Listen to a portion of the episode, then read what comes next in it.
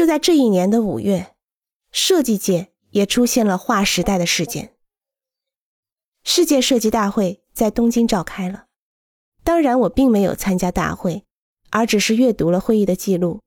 日本出席会议的有柳忠礼、龟仓雄策等日本有代表性的设计大师，建筑界有丹下健三、真文彦、足菊清训，海外有陆毅康、让努维尔等，世界各地的一流人物云集东京。围绕着设计主题展开了热烈的讨论。参加这次会议的许多人，不久就成为二十世纪后半叶推动世界建筑和其他设计领域发展的主要力量。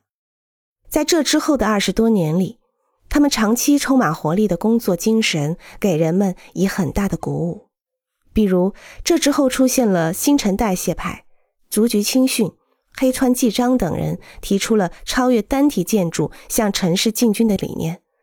他们在建筑上提出的新陈代谢理念，在一九七零年举办的大阪万国博览会的各项工作中得到了充分的体现。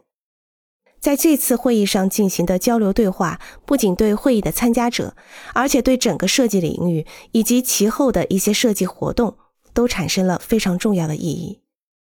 欢迎关注和订阅。这样可以第一时间收听到最新的节目，也欢迎大家多多点赞，并在评论区留下你的看法。